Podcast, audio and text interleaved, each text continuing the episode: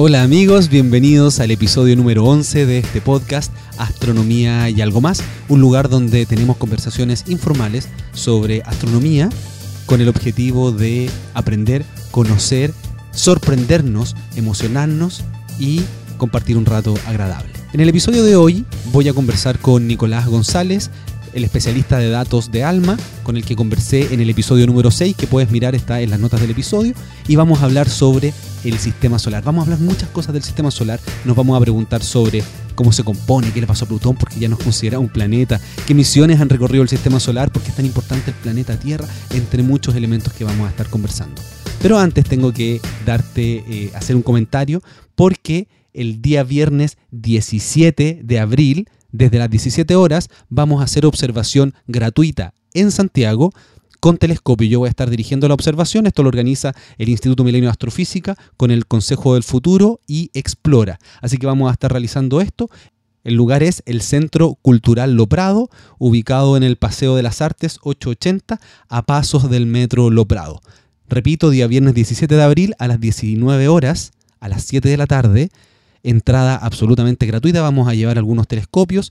Voy a estar yo personalmente con otra persona realizando observación de los objetos más interesantes del cielo. Voy a dejar también todos los datos en las notas del episodio para que lo puedas ver y agendar. Espero verte en ese lugar.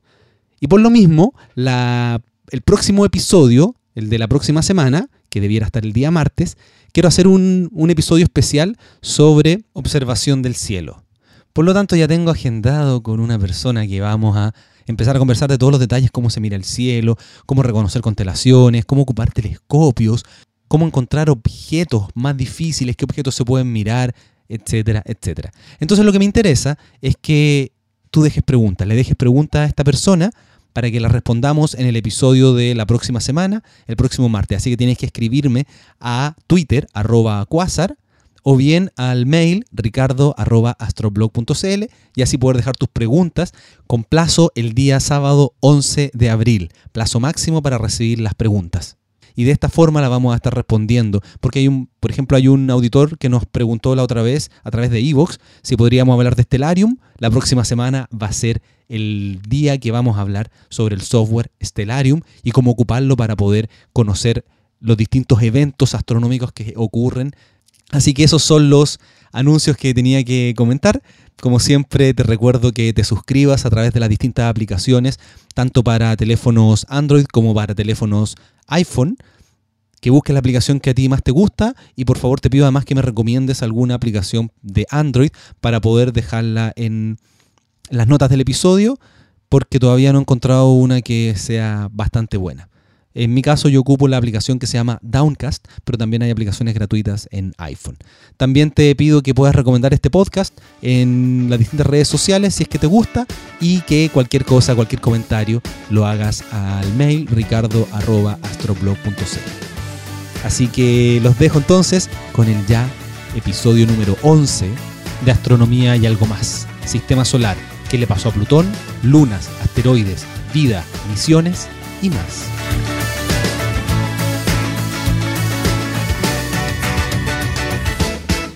Bueno, Nicolás, qué gusto tenerte nuevamente eh, en este, en este podcast. El gusto es mío. Bueno, entonces vamos a conversar de una de tus pasiones, que yo sé que tú conoces bastante del tema, que es el sistema solar. Entonces, cuéntame primero, ¿por qué te gusta tanto el sistema solar a diferencia de los otros temas que hay en astronomía?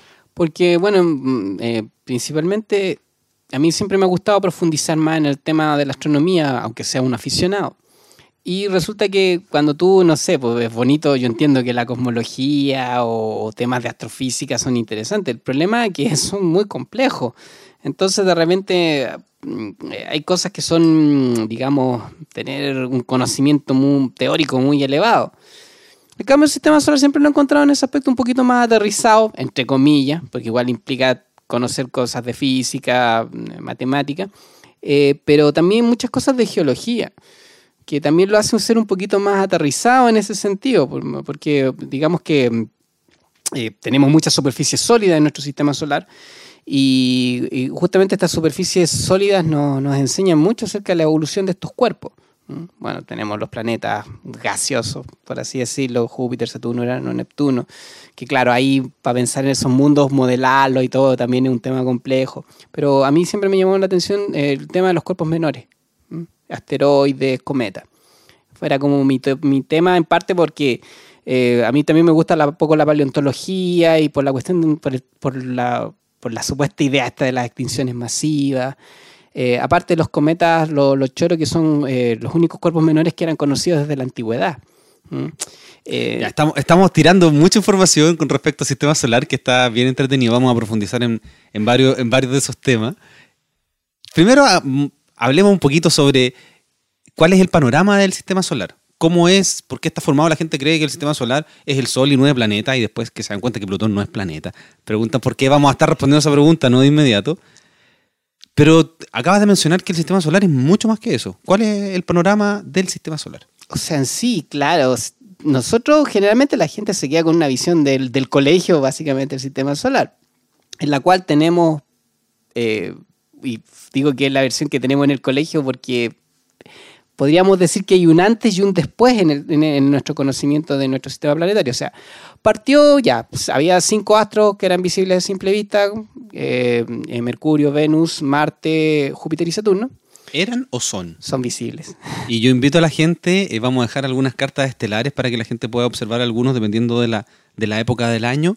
Eh, pero van a estar ahí para que la gente pueda mirarlo a simple vista. Ah, ya, claro. Entonces yo les decía que ya teníamos los cinco planetas visibles a simple vista, eh, pero después ya comenzó, en, en, 1781 se descubrió por telescopio el planeta Urano, después en 1848, si más no me equivoco, se descubre mm, eh, Neptuno, después en los años 30 se descubre Plutón, y nuestro sistema solar se mantuvo como estático. Pero a partir de más o menos de la década del, de la década del 90, con la introducción de telescopios de alta tecnología, más eh, con, con, la exploración realizada por sondas, naves que se mandaron a los planetas, esa visión ya comenzó a cambiar.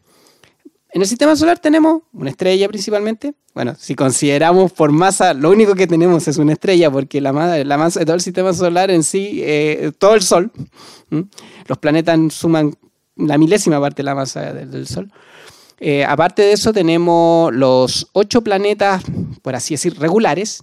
Y bueno, apareció lo que llamaron un planeta enano, que es el, caso que tú me estabas comentando de, Plutón. Ya, hablemos entonces de Plutón. ¿Qué es lo que sucedió? ¿Por qué lo denigraron de ser planeta? ¿Le hicieron bullying? ¿Qué sucedió? lo que pasó es que eso, eso no es que ahora la Unión Astronómica Internacional se, le ocurrió esto. Esto es un tema que se venía arrastrando hace mucho tiempo. ¿Por qué? Porque resulta que eh, tiene que ver un poco con la historia de cómo se descubre Plutón. Se supone que Plutón eh, había sido un eh, su, posición en el cielo, cuando se descubrió, había sido predicha. ¿Por qué? Porque había ciertas. Lo que pasa es que los astros, gravitacionalmente, influyen un planeta sobre otro. Entonces, había ciertas perturbaciones que se le llaman en la órbita de, Urano, que fueron las que, digamos, en base a cálculos, se pudo determinar de que existía un planeta más allá y ese planeta era el planeta Neptuno. Ah, porque si no era algo que no tenía masa o no, algo que no se veía que lo perturbaba. Claro, entonces ya dije, bueno, de hecho fue, fue, fue, fue un trabajo bastante eh, exhaustivo de dos matemáticos. Eh, matemáticos astrónomos, recuerdo, que fueron los que predijeron la existencia de Neptuno. Entonces, tal fecha, tal día, se le dijo a un astrónomo que tenía que observar y ahí estaba. Voy a ser bien así, somero con los nombres, porque que, hay harto que recordar en eso. Eh, entonces, eh, justamente cuando se, se, determinó la masa, la cantidad de materia que tenía Neptuno, aparentemente no era la suficiente como para poder explicar estas perturbaciones. Entonces surgió la idea de que había un planeta más allá. Entonces, eh, los trabajos más que el que más se afanó en esto fue Percival Lowell, un astrónomo aficionado, digamos, porque el tipo era un aficionado a la astronomía, pero tenía mucha plata y se mandó a construir un observatorio y todo esto. Y dijo algunas cosas raras con respecto a Marte, además. Sí, él, siguió los trabajos de Giovanni Scavarelli, de los canales de Marte y esas cosas. Este tipo predijo que iba este planeta, eh, que había un planeta más allá, el que llamó el planeta X. Entonces, eh, él nunca lo pudo encontrar falleció este caballero en, en 1917, pero eh, la familia de Lowell quiso seguir con la búsqueda, porque digamos fue como, por así decirse, una de las mayores decepciones de su vida el hecho de que este planeta X nunca apareció. Entonces la familia dijo, no, vamos a seguir con esto, y mantuvieron, de hecho se mantuvo el observatorio, eh, el observatorio Lowell, hasta que el- se, se intentaron a partir de, de esa fecha varios, varios va- eh, se hicieron varias búsquedas sistemáticas y no pasó nunca nada con el planeta X. Hasta que en los años 30 decidieron ya dejar a una persona exclusivamente dedicada a la búsqueda del planeta.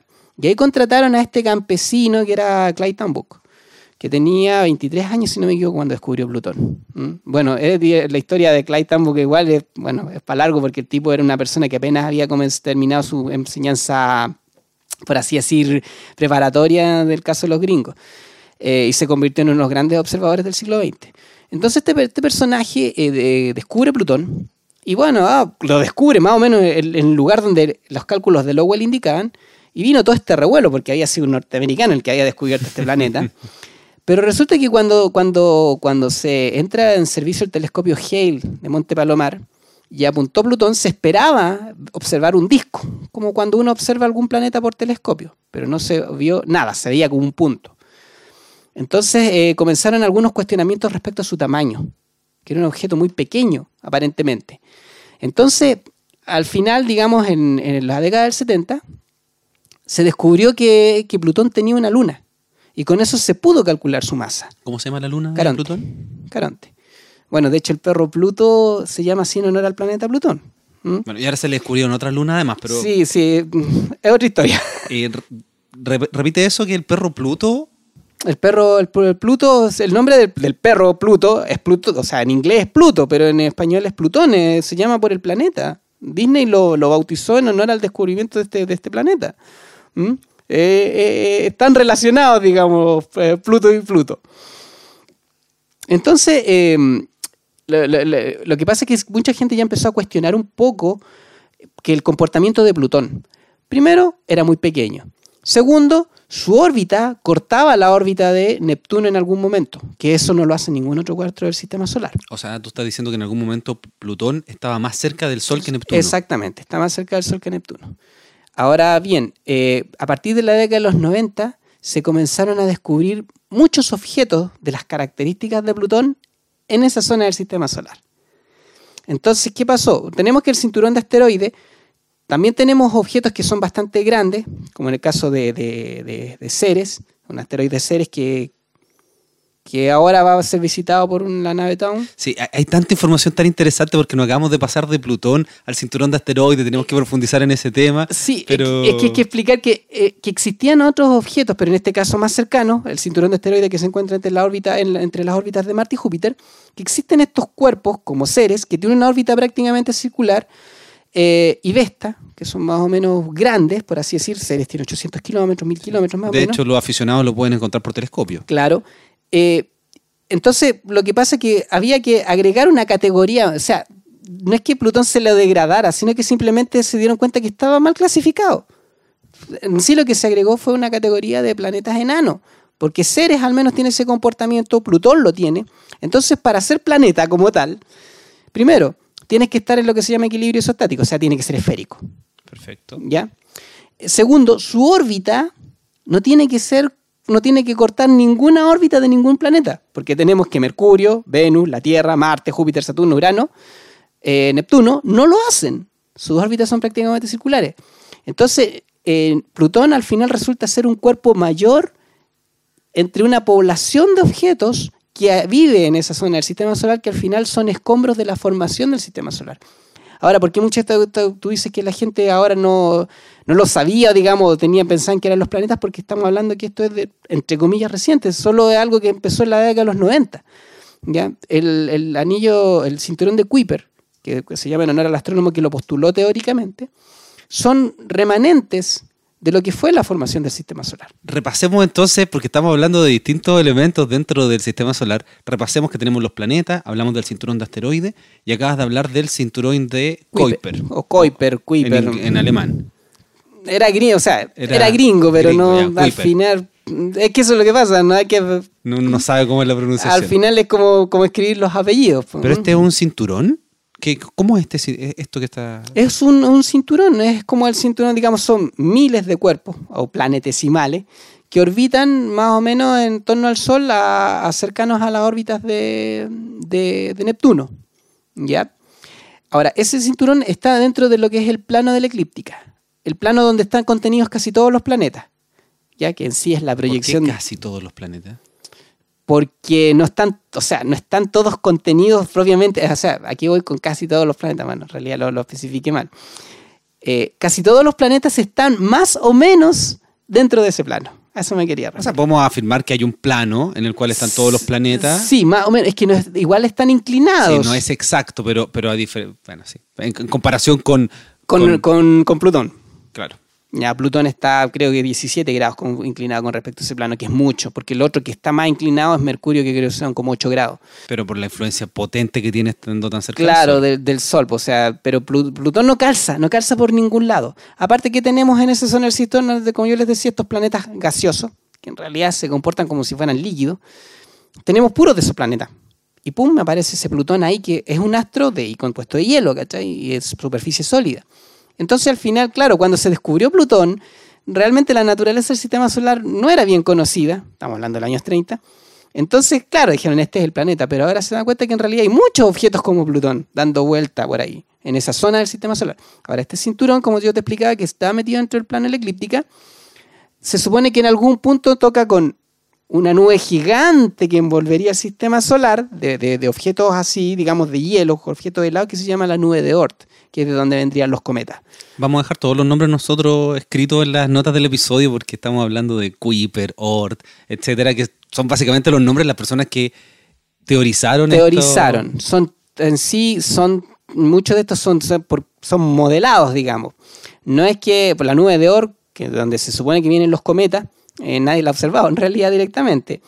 Eh, ahora, hay respecto a esa zona del sistema solar, cómo se forma, hay un es bien complejo nuevamente el tema, porque ahora, imagínate. pero, es que estábamos nosotros hablando sobre Plutón. Todavía nos queda harto más de hablar de Plutón, porque el, el resumen es, tenemos nueve planetas en los años 20, pero en los años 90, con el avance tecnológico, se empiezan a descubrir otros cuerpos.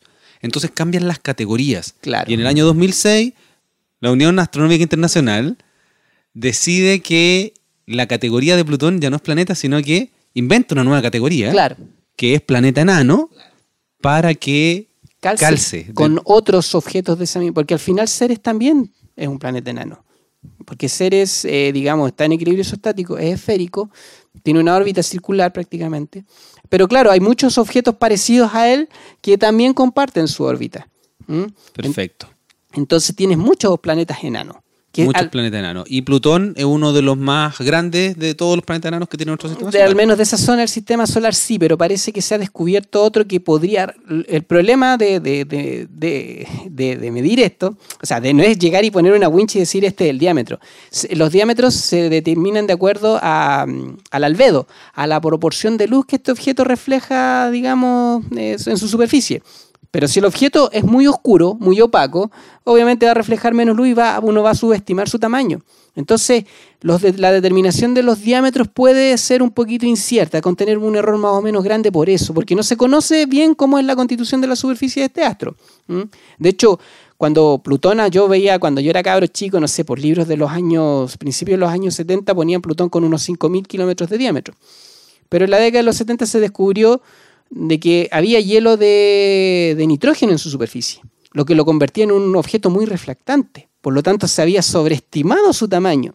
Entonces ahí dijeron, no, esta cuestión no debe ser más de 2.000 kilómetros. O sea, más chico que la Luna. Más chico que la Luna. Y de hecho, cuando se descubrió su satélite, se determinó que efectivamente eran más o menos 2.000 kilómetros, 2.000 y tantos kilómetros. Y ahora último se le descubrieron un par de satélites más. Sí, se le descubrieron, creo, tres o cuatro satélites más.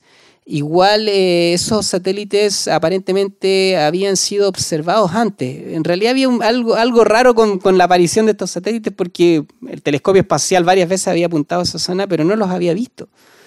Y de repente en una observación aparecieron.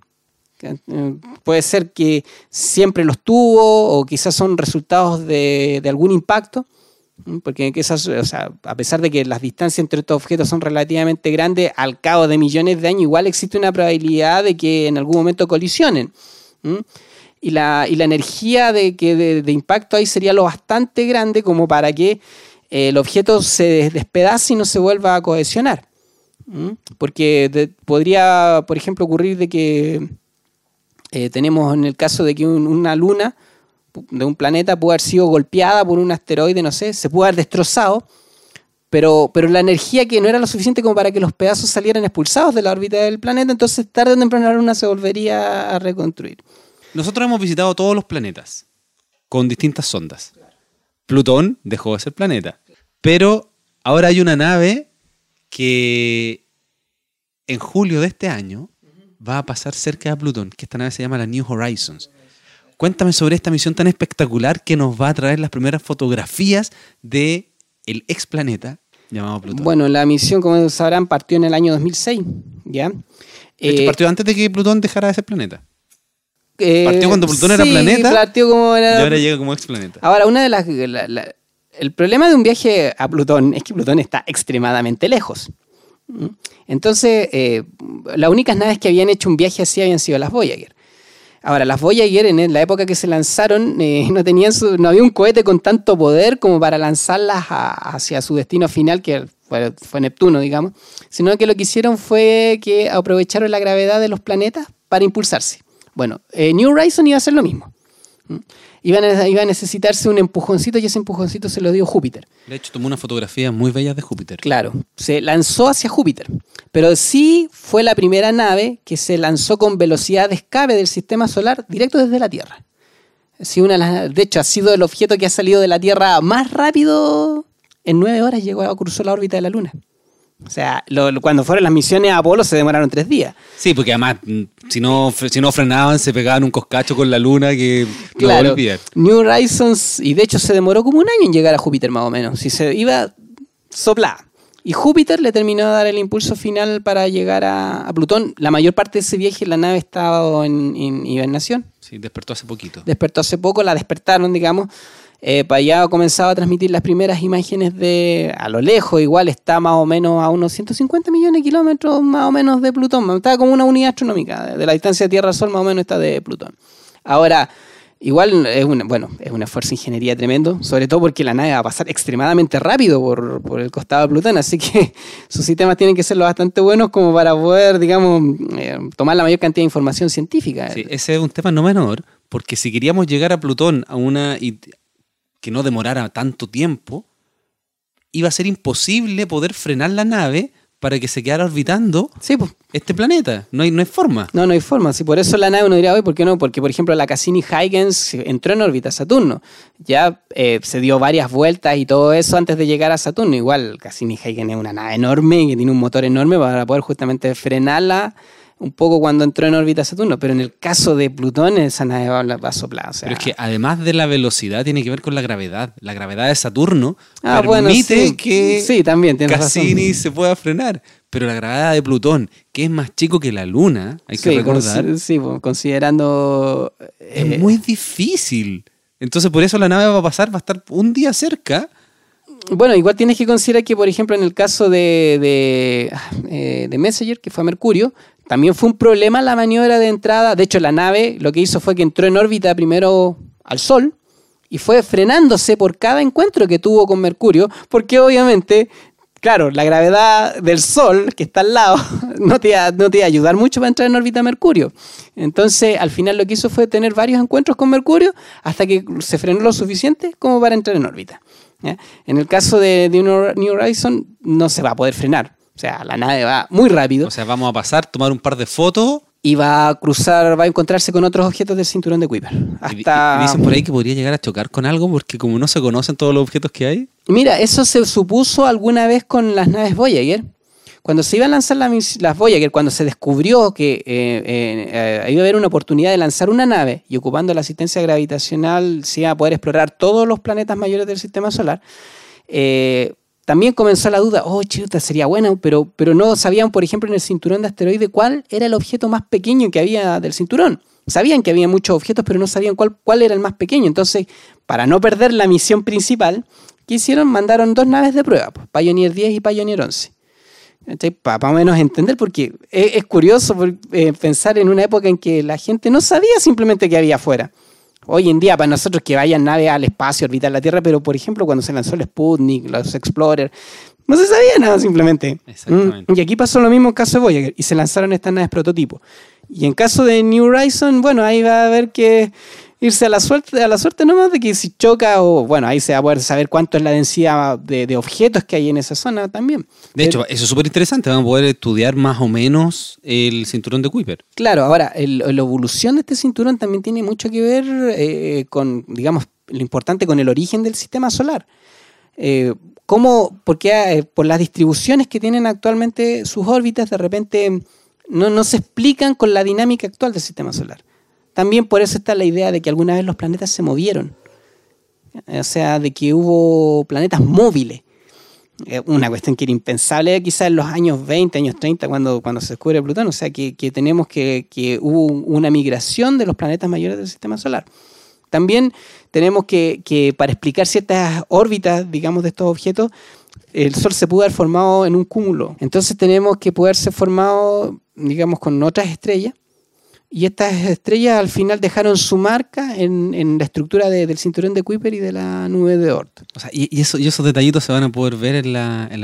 si, es que están de alguna forma. En parte, claro, en parte podían, de hecho, del saber la composición mm, más, más, mm, con más detalle, claro, nos puede informar mucho acerca de, de, cómo se forman estos cuerpos. Eh, mire, con solo ver eh, la superficie, que siempre yo digo, o sea, si, si tú tienes un montón de personas, puros chilenos, puros morenitos, bajos, y de repente aparece un rubio de ojos azules metido entre medio, lo primero que tú vas a suponer es que este tipo no es de aquí, ¿cachai? Se, viene de otro lado. Lo mismo cuando de repente uno observa ciertas, ya sea lunas o quizá poblaciones como asteroides, que si ves comportamientos anómalos, que hay un asteroide que quizá tenéis puros negritos chicos, o sea, objetos con albedo muy bajo, y tenía uno con un albedo muy brillante, mmm, podríamos decir, este tipo no es de aquí. Quizás se formó, entró, se capturó, como puede haber ocurrido, por ejemplo, en el caso de las lunas de Neptuno, que aparentemente el satélite Tritón fue capturado por este... Tritón se parece mucho a Plutón. Quizá er, eran parientes, por así decirlo. Alguna vez se pensó de que había sido al revés, de que era Plutón el que había escapado, era una luna escapada de Neptuno. Pero aparentemente no, parece que Tritón entró a este sistema porque Tritón tiene una órbita muy circular, circular, circular, y es retrógrada. Y eso es raro para un satélite tan grande como, como Tritón, de unos 2.000 kilómetros. Hay que explicar qué significa retrógrado. Que se mueve en sentido contrario al, al movimiento de rotación del planeta. O sea, todas las lunas, tú estás diciendo que... las grandes. Las grandes giran en torno al planeta en el, sentido de rotación. En el sentido, por ejemplo, de los astros de, Júpiter. Que eso indica que hay una, relación entre, lo, entre la formación del planeta con su luna. ¿Y en el caso de la luna Tierra? En el caso de la luna Tierra es anómala. No porque sea retrógrada, pero tiene una inclinación de 5 grados con el plano ecuatorial de la Tierra. Y la Tierra, en caso de Júpiter, las lunas son todas en el plano del planeta. Aquí hay una inclinación que no se explica cómo la Luna la logró, porque la Tierra de por sí no se la iba a dar por la masa que tiene. Entonces ahí está la sospecha de que la Luna tuvo un origen distinto, que una de las hipótesis más aceptadas que fue por un producto de un impacto en la primigenia Tierra, que el material que quedó orbitando fue el que después, como resultado de este impacto, fue el que después formó la Luna. Ah, en un proceso de millones de años en un proceso de millones de años. Ya, estamos hablando entonces de los de las lunas, que me encuentro que este eh, tema es súper interesante, que también lo hizo nuestra auditora a través de Twitter, que quería saber un poco sobre la luna de estos gigantes gaseosos, Júpiter, Saturno, porque claro, estos planetas uno no puede ir y, y posarse en la superficie, porque son básicamente grandes bolas de gases con hidrógeno líquido en su interior. Claro. Pero las lunas son más parecidas a lo que nosotros conocemos. Claro, con una superficie sólida. Entonces, cuéntame algunas de las lunas más interesantes de estos planetas grandotes. Bueno, en realidad son todas interesantes, por así decirlo. O sea, sí, no podemos hablar de todas y cada una, pero, hay un par que son muy interesantes. Sí, mira, por ejemplo, lo que pasa es que antiguamente la, cuando se observaron estas lunas por telescopio, la idea que se tenía hasta los años 70 era que eran básicamente como nuestra luna. Objetos llenos de cráteres, no sé. Entonces, después cuando con las misiones Voyager, que fueron las primeras que se tuvo una foto de buena resolución de la superficie, por ejemplo, de las lunas de Júpiter, se descubrió que no, pues eran astros totalmente distintos. eh, teníamos superficies muy dinámicas. ¿Por qué? Porque principalmente estos astros están compuestos de hielo. ¿Hielo de agua? Hielo de agua. Ahora, lo que pasa es que mm, la gente eh, tiene, digamos, la, la- la idea de que el agua es como algo, algo precioso de la Tierra. En realidad, lo que más sobra en el sistema solar es agua. Hay agua en todos lados. El problema es que el agua está congelada y en la Tierra es el único lugar donde se encuentra en estado líquido. Y eso es lo que lo hace importante. ¿no? Los cometas tienen agua, las lunas de Júpiter tienen agua, las lunas de Saturno tienen agua. Marte tuvo agua. Marte tuvo o puede que tenga, todavía no está bien, eh, digamos, no está desechada la idea de que todavía exista agua líquida en algún lado del planeta. Entonces, eh, agua hay en todos lados. Y, y existe la posibilidad de que exista en alguna luna agua en estado líquido, pero subterránea. Claro, subterránea. Por ejemplo, en el caso de Europa, que es una de las que más llama la atención, el hecho de que cuando Voyager sacó las primeras fotos, se esperaba encontrar una superficie típica de una luna de, de- de- como la de nosotros, saturada de cráteres de impacto, que indica que esa superficie es antigua, ha cambiado poco. ¿Por qué? Porque los objetos generalmente cuando son chiquititos, eh, su evolución térmica se frena hace millones de años, como ocurrió con nuestra luna. Entonces su superficie no cambia mucho. Cuando ustedes salgan y miren la luna por telescopio, la gran mayoría de esos cráteres tiene más de 2.000 millones de años de antigüedad. Si ven, así en- ven el cráter Copérnico, les dicen cuál es el cráter Copérnico que tiene rayos, ese cráter tiene mil millones de años de antigüedad. La luna ha cambiado muy poco en ese aspecto.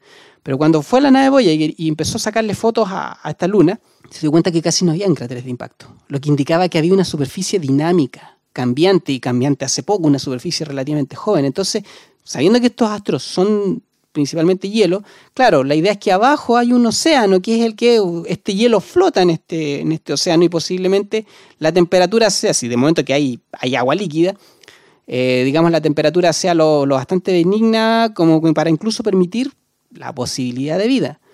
Obviamente es solo una idea, no quiere decir que sea así, pero eh, hay que salir de la duda de todas maneras. Es uno de los lugares más interesantes del sistema solar para poder ir hoy día. Claro, de hecho hay misiones que se están pensando para perforar el hielo y tratar de ver si es que realmente existe este océano o no. Y eso es un tema porque hace tiempo se tenía esa misión, ya están bastante avanzada, pero con los distintos recortes presupuestarios que ha tenido la NASA, no pudieron mandar la misión a Europa. Y ahora hace muy poquito, este año, con el nuevo presupuesto que le entregó el gobierno a la NASA, ya tenemos misión a Europa. Sí, y pasó con New Horizons, pasó lo mismo. Originalmente era una misión que se llamaba Tour Express, creo, a, a Plutón, ¿En algo así. Tour Express. Algo así, era algo exp- Express a Plutón, no sé, no me acuerdo, Tour, quizás eso estoy gru- engrupiendo. La cosa es que esta nave, justamente la idea porque era mandarla, porque eh, Plutón en ciertos aspectos se comporta como un cometa. Ahora que está, está en su perihelio, genera una atmósfera, producto de la interacción de la luz solar con el hielo, de la, por la sublimación. Pero cuando ahora Plutón va a empezar a alejarse, esta atmósfera se va a volver a congelar. Entonces la idea era mandar para investigar justamente esta atmósfera, mandar la nave antes. Al final, por falta de presupuesto, eso se canceló. Pero bueno, al final igual New Horizons salió a la luz, ¿cachai? Ahora, lo bueno de eso es que la tecnología que lleva son cámaras del 2005. Claro, sí, de todas maneras igual hay cosas que son la oportunidad de ver, o sea, Hay ventanas de lanzamiento. Eh, claro, debo ponerte un ejemplo de alma, existe lo que son los target opportunity, o sea, son cuando ocurre algo que sabemos que no va a ocurrir en millones de años, entonces ahí todo, todo se prepara para observar eso. Mm, No sé, una supernova, lo que sea, porque sabemos que van a pasar, no sé, un millón de años antes que vuelva a ocurrir, no sé. Entonces aquí, para que Plutón vuelva, digamos, a tener esa atmósfera en ese mismo estado, van a tener que pasar 150 años más, entonces quizá, bueno, igual todavía la atmósfera no parece que no se ha congelado del todo. Entonces, eh, eh, igual se, va a obtenerse, digamos, alguna información interesante de eso. Ahora, el, toda esta parte de que yo te decía, el sistema solar exterior, al final resultó ser mucho más dinámico de lo que se pensaba. O sea, prácticamente se creía que todas estas lunas eran, como decía, como la luna nuestra, congelada. Entonces, al final tenemos una luna muy dinámica, como en el caso de Europa. Tenemos otra luna con volcanes activos, como es Io, con volcanes activos. Eh, Tienes que- cuando, cuando mencionas las lunas tienes que decir de qué planetas son lunas porque no todos ya, la conocen luna- las estamos hablando de lunas- las lunas de Júpiter. lunas de Júpiter. Tenemos eh, Calixto, que es la luna más grande del sistema solar, eh, que tiene una superficie, digamos, ya más vieja, más, más saturada de cráteres de impacto, al igual que Calixto, que es la que otra luna de Júpiter. De hecho, Calixto tiene una estructura de impacto muy grande, que es el Valhalla. Mm, eh, pero también indica que sus superficies eh, son relativamente de, hielo, porque de hecho Valhalla no es en sí un cráter, es una región más luminosa con anillos concéntricos, o sea que da la impresión de que fue cuando uno tira una piedrecita al agua y se forman ondas. Bueno, hay, un sitio muy bueno que es el Photojournal del JPL. Ahí uno puede encontrar una cantidad de... Vamos a dejar el vínculo. De, fotos eh, de todas las misiones que ha tenido el JPL, Voyager, principalmente Cassini, Cassini-Huygens, eh, Galileo, eh, que hay una cantidad de información pero enorme, enorme, sobre todo, como digo, estas visitas, estas lunas son superficies, ah, cada una exhibe, eh, digamos, o sea, se supone que uno construye, se construyen estas naves para investigar y salir de dudas, pero al final que hay más lleno de dudas, eso, es el problema. Ahora en el caso de Saturno, otra luna interesante es Titán, que tiene una atmósfera muy densa, una atmósfera principalmente compuesta de nitrógeno, eh, bastante parecida a la de la Tierra primigenia. Eh, y posiblemente eh, Titán, bueno, de hecho ya está claro que tiene en su superficie líquidos, lagos, pero no son de agua. Exactamente, eso es muy interesante porque la gracia del planeta Tierra es que tenemos el agua H2O en triple estado, líquido, sólido y gaseoso. Se supone que Titán también tiene un elemento que, que está en sus tres estados, pero en este caso es el metano. Claro, tiene un líquido, sólido y gaseoso. Claro, como hidrocarburos, algo así, tienen los, los líquidos que hay, porque sean, la nave Cassini los ha fotografiado. Em, si eso es lo que hace un poco preciada a la Tierra. Sus características, no sé. el más parecido es Marte, entre comillas. Marte es un desierto helado. Pero eh, la Tierra tiene mm, agua en estado líquido en su superficie y eso es lo que no se ha observado. Y eso es lo que la hace tan especial y posiblemente por, el hecho que hay vida.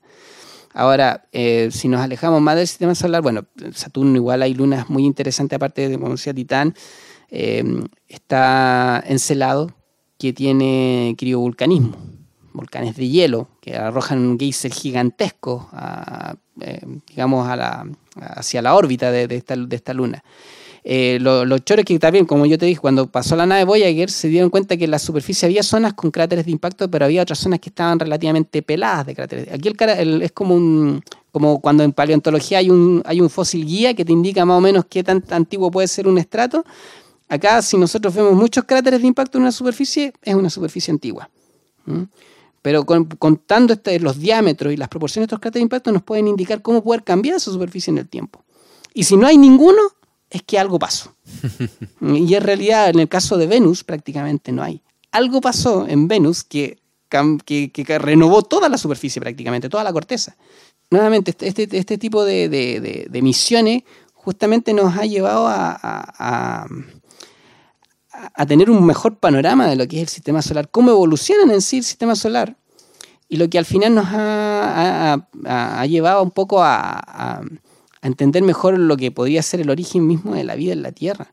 Si no es una, no es una cosa así de, ah, no, de mirar que están allá los planetas. O sea, es una cuestión que al final igual nos vincula directamente con, nosotros, porque estamos aquí. Entonces, eh, eh, la evolución del cinturón de Kuiper, lo que se llama tal vez el bombardeo tardío, hace 3.500 millones de años, que coincide más o menos con la época de formación de la vida, si es que realmente existe este bombardeo tardío. Eh, hay, un montón de cosas que, hay una vinculación posiblemente con el origen de la vida. Y eso es lo que siempre nosotros estamos buscando. ¿Cómo llegamos a estar parados en este planeta maravilloso que tiene vida por doquier? Bueno, ahora sí te, quiero hacer una, una, pregunta interesante que podemos profundizar sin ningún problema. Y es porque, bueno, un, un, un auditor también, Ben Alfaro de La Serena, nos recomendó que nosotros diéramos distintos libros con respecto al tema que estamos hablando. Y aquí estamos hablando del sistema solar y yo sé que tú has leído bastante distintos libros. Eh, ¿Qué libro nos puedes recomendar para que la gente profundice en el tema del sistema solar y estas teorías de formación? No importa que estén en inglés, porque nosotros sabemos que gran parte de la información más importante está en inglés, pero también algunos libros en español que ellos puedan encontrar aquí en librería en Chile o a través de Amazon. Mira, la literatura en español en general es bien pobre. ¿eh? No de repente, como digo, es mejor para ir a buscar las mejores manzanas ir a buscarla directo al árbol. Las traducciones de repente no son muy buenas, pero mira, yo, el, libro que siempre encontré, pero está en inglés, que es una edición de varios autores, no acuerdo, es The New Solar System, que la última edición me parece que es del año 2008. Ese libro, lo choro que tiene es que justamente enfoca ya eh, el sistema solar casi con los últimos descubrimientos de, que se ha hecho con, con, la, con la sonda. No se ha vuelto a reeditar ese libro de todas maneras. No recuerdo, te podría mandar cuál es el, editor principal, que, porque en realidad cada artículo son distintos. No, pero, pero, pero, yo puedo dejar el link a Amazon. The New Solar System. The New Solar System. Eh, eh, justamente este libro se estuvo haciendo durante al menos, por ejemplo, la década de los principios de los 80, mediados de los 80, así conforme fueron apareciendo más descubrimientos del sistema solar por, la, por, esta, por esta exploración. O sea, la mayor parte del conocimiento que tenemos del sistema solar hoy en día es casi exclusivamente por las naves, por las sondas que se llaman, que han ido a explorar. La observación de planetas desde la Tierra es media complicada. Al ah, telescopio espacial algo ha ayudado. Sí, pero no es lo mismo. Pero no es lo mismo, no es lo mismo. ¿Algún otro libro que nos recomiendes? Bueno, mientras tú piensas en un libro, yo quiero recomendar un documental que se llama Roving Mars, que es un documental muy bueno de Disney, donde tenemos toda la carrera de Estados Unidos por llevar estos robots a Marte que se llaman Spirit y Opportunity, que son los, los precursores de esta misión Curiosity, que ya es un laboratorio en la superficie marciana. Y este es un, es un documental muy, muy bueno. También voy a dejar el link eh, para que lo puedan, no sé, descargar o lo puedan comprar a través de, de Amazon, yo lo compré en Blu-ray porque para mí ese documental es muy espectacular. Bueno, y mire, yo en realidad estaba pensando en realidad que yo la mayor parte de la información la saco de internet. Eh, por ejemplo, del sitio este eh, Solar Views, que no es mal, mal, mal sitio. Y había un nightplanets.org, pero eh, se llama así todavía, pero le cambiaron en la, en la, en la portada, está rayetarjado Nightplanet y dice 8 Planets. voy a dejar todos esos vínculos y si tú quieres además otros vínculos que encuentras interesantes, por favor envíamelo y yo los dejo en las notas del episodio. Lo de nightplanets.org es que tenía una, una, una, una sección sobre todos estos mundos hipotéticos que alguna vez se supusieron que existieron y en realidad fueron eh, o, errores del observador o algo así. Y sale ahí completa la historia del planeta X. desde, desde cuando parte el tema con el descubrimiento de Urano, después con lo que pasó con, con Neptuno, eh, todos los intentos que hubo de búsqueda por parte de Percival Lowell hacia su planeta X, hasta que entra en escena Clyde un poquito, sale toda la historia del planeta X, que era el astro que llamó hace, así lo llamó Percival Lowell del supuesto astro que le había calculado. Eso es lo, interesante. Vamos a dejar el vínculo. ¿Y algún libro de astronomía general? Alguien que le interese, que hable también sobre el sistema solar, pero que diga otro, que hable sobre otros temas. O, un libro que hayas leído hace poco, ahora último, que te ha interesado mucho. hay un, hay una, una, edición que me lo compré usado en, Amazon que se llama eh, The Universe, pero no, me, nuevamente, no me puedo, me pillaste, me pudiste haber preguntado, haberlos traído anotados los libros. Ese libro... No, pero eso tú los puedes dejar después en las notas del episodio. lo importante es que, me cuentes de qué se trata el libro, cuál es lo interesante. Ese libro, eh, en general, habla de, astronomía en, todos los aspectos. Lo bueno es que tiene su, unos cuadritos donde tú también tienes un poquito de, de muñeca. O sea, aparecen fórmulas, te explica con ejemplos, parte con lo más básico, pero por ejemplo explica por qué lo que yo dije, la emisión de cuerpo negro, espectro electromagnético, algo de los procesos cuánticos que determinan esto de las emisiones de, ondas de, ondas de, radiación electromagnética de acuerdo a la temperatura, la ley de Wayne y todo este tipo de cosas salen explicados con una matemática bastante amena. No, matemática de cuarto medio, no necesariamente, no tienes que saber trigonometría, pero no necesitáis saber cálculo. Matemática de colegio, claro, no necesitáis. Y eso, a la gente que le gusta el tema, en general es aconsejable que, no, que le pierda un poquito el miedo a los números porque te ayudan a entender mucho más. muchas cosas, muchas, o sea, tenemos que decir que al final hay una complejidad muy grande, pero no, o sea, para entenderlo no necesitamos saber esa complejidad, o sea, al fin y al, cabo lo que pasa en programación. O sea, cuando uno quiere resolver numéricamente algo, eh, una ecuación diferencial o lo que sea, al final uno se tiene que lidiar con operaciones que son básicas. Ya, para llegar a, cuál es la operación que tú tenés que hacer es un corche o otra cosa, pero, pero es aconsejable que si quieren entender o aprender un poco más, le pierdan un poquito el miedo a los logaritmos, a la trigonometría, a las ecuaciones. A las ecuaciones, eh, porque con eso tenganlo por seguro que van a entender mucho más, incluso cosas de relatividad general. Eh, relatividad general y especial. Especial, básicamente, la general Sí, es no, más sí, en general hay cosas que igual se pueden entender con matemáticas no tan avanzadas, pero especial, tú tienes razón, es especial más, más que nada. Sí, básicamente transformaba Galileo y cosas muy sencillas Claro. de, de física del colegio. F igual M por A. Mm, Y distancia. las transformaciones de Loren y todo eso son cosas que Sí. igual uno. De Uno hecho, hay una, una forma como de hacerlo con el teorema de Pitágoras. Sí, o y sea, queda muy interesante. Oye, con respecto a los libros que tú lees, porque tú hablaste de que eh, los comprabas en Amazon usados, ¿tú generalmente los compras para que te los traigan o los compras a través del Kindle? No, los, yo prefiero, yo soy enchapado a la antigua. Tengo Kindle, pero prefiero, si quiero mm, leer sobre todo porque quiero estar trabajando o estudiando con algo, el Kindle me es muy incómodo. Y prefiero tener el libro porque va a haber un día en que, no sé, voy a estar en un lugar que se me van a acabar las, en el campo, se me van a acabar las pilas, voy a agarrar el libro y lo voy a leer. No. O sea, es cierto que es bueno la tecnología, pero siendo que yo trabajo en el área tecnológica, prefiero también darme mi cuota a, la, gracia de tener el libro en la mano, sentir el peso del libro, leerlo y tenerlo ahí todo el rato abierto porque no se te va a acabar la pila. ¿Mm? Claro, pero tú estás diciendo entonces que las joyitas de libros, los que a, mí- a ti más te interesan, tú los tienes...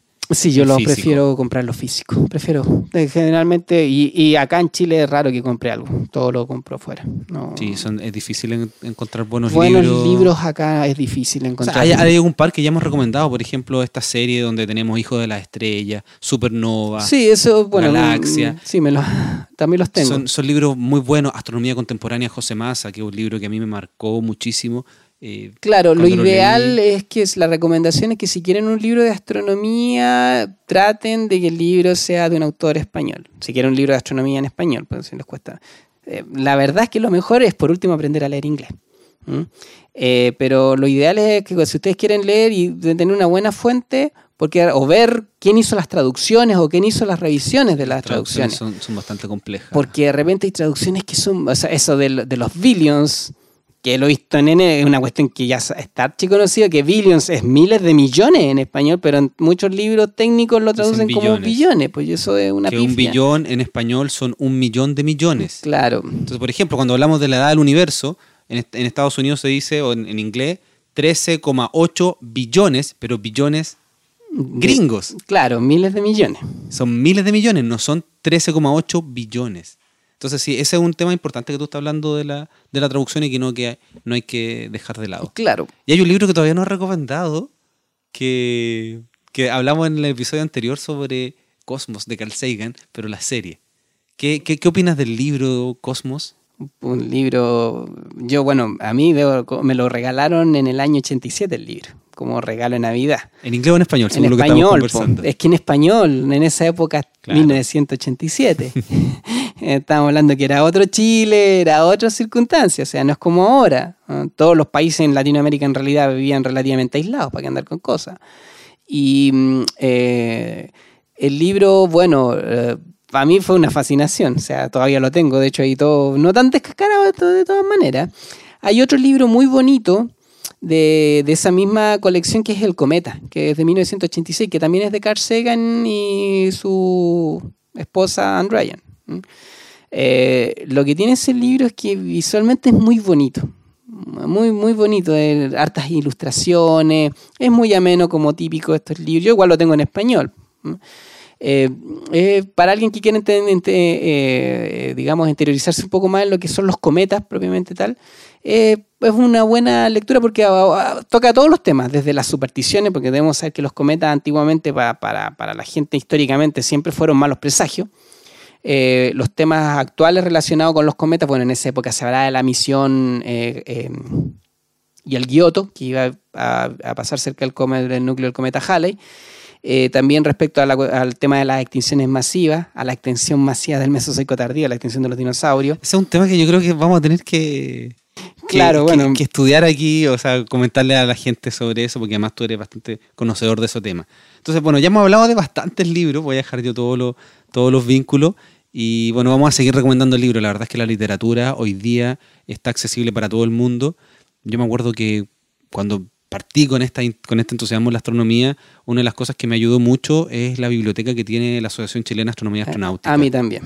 porque hay muchas veces que, sobre todo cuando uno es estudiante, que uno no puede llegar y comprar todos estos libros, y no sé, hace 20 años, era muy difícil traerlos desde afuera. Mm, Claro, y no había acceso a inter- internet. A- Además, entonces eh, todavía está disponible. Yo sé que sacan poquitos libros hoy día. Sí, porque justamente la, la Chaya en ese aspecto, la Asociación Chilena de Astronomía y Astronáutica, le ha jugado en contra de la era de la tecnología, en parte para lo que es la biblioteca. Eh, porque la, claro, yo cuando me hice socio, cuando yo tenía 16 años, eh, claro, yo iba a buscar libros porque era el lugar donde tenía para acceder de libros, no tenía por dónde en otro lado conseguir un libro de astronomía. Eh, entonces, lo que pasa es que sí, como yo te dije, que en el caso del sistema solar, con, con- esto de la sonda, ha cambiado muchas cosas en astronomía. La gente igual tiene que entender que hay cosas de la astronomía que no cambian. O sea, lo que es todo lo básico, digamos, en el sentido de la mecánica, de, de la física, de las estrellas, digamos, es- muchas cosas son los mismos modelos que se plantearon en los años 30, 40, Claro. eso no ha cambiado. Simple- simplemente se va construyendo sobre esos pilares. Exacto. Se va eh, nuevamente, siempre el ejemplo que coloco. O sea, la relatividad general vino a explicar mejor la gravitación, pero la gravitación te la siguen enseñando igual porque sigue siendo igual de válida de lo que era cuando Newton la, la propuso. O sea, no es que Ma- ahora esto- mandamos una nave Plutón ocupando la mecánica eh, newtoniana. eh, claro, entonces eh, hay cosas que por eso decir, no, que este libro es añejo. No, si de repente hay cosas, claro, puede que tengan algunos datos que no estén actualizados. Pero no porque un libro sea, de hecho, uno podría leer hasta el Flamarión, que es del siglo XIX, el libro y va a encontrar cosas que en sí no han cambiado mucho. De hecho, yo en su tiempo me paseaba por el Persa Bio Bio y estos lugares, San Diego, y uno encuentra joyas de libros muy baratos que son muy interesantes, donde, claro, están absolutamente desactualizados, no sé, pues hablan del steady state en vez del Big Bang, pero, pero sí tienen elementos que son absolutamente válidos hasta el día de hoy. y de hecho, por ejemplo, la astronomía popular de Flammarion es un clásico. O sea, aunque tiene cosas que están totalmente erradas en su momento, eh, es entretenido ver, tener esos libros como con esa, con los, con lo, con la tecnología de la época se intentaba explicar fenómenos, ¿cachai? Claro, al final siempre está este problema de, digamos, de la tecnología, pero eh, nunca hay que desestimar el- el- lo que pasa hoy en día con lo, con lo que fue la que, con Star Wars. Que dicen, no, que lo, oye, la película es del año 70. O sea, yo sigo viendo nuevamente, lo que- sigo viendo esos efectos y para mí son impresionantes. Son impresionantes. es un esfuerzo tremendo haberlos hecho, porque hicieron maquetas y toda una innovación tremenda. Entonces uno tiene que empezar a mirar también, no desvalorar las cosas antiguas en ese aspecto. O sea, eh, eh, puede que haya ideas, como tú decías, la del estado estacionario, que ya casi están más que sepultadas. Pero también es interesante ver lo que pensaban en esa época. Claro. Bueno, ya hemos hablado bastante de libros, la idea no es dejar el, el podcast, el- este episodio en particular, que sea solo de libro. Y hablamos del sistema solar. Yo los dejo invitados a si quieren hacerle preguntas a Nicolás, que lo traigamos nuevamente. Y nada, pues agradecerte simplemente que hayas venido nuevamente a hablar de este Nada. tema tan interesante. Muchísimas gracias. Ya, pues, de nada. Y bueno, para mí siempre ha entretenido hablar. Bueno, soy bueno para hablar, pero me entretiene mucho hablar de ciencia. Así que, aunque como nuevamente, yo no soy astrónomo, soy aficionado a la astronomía.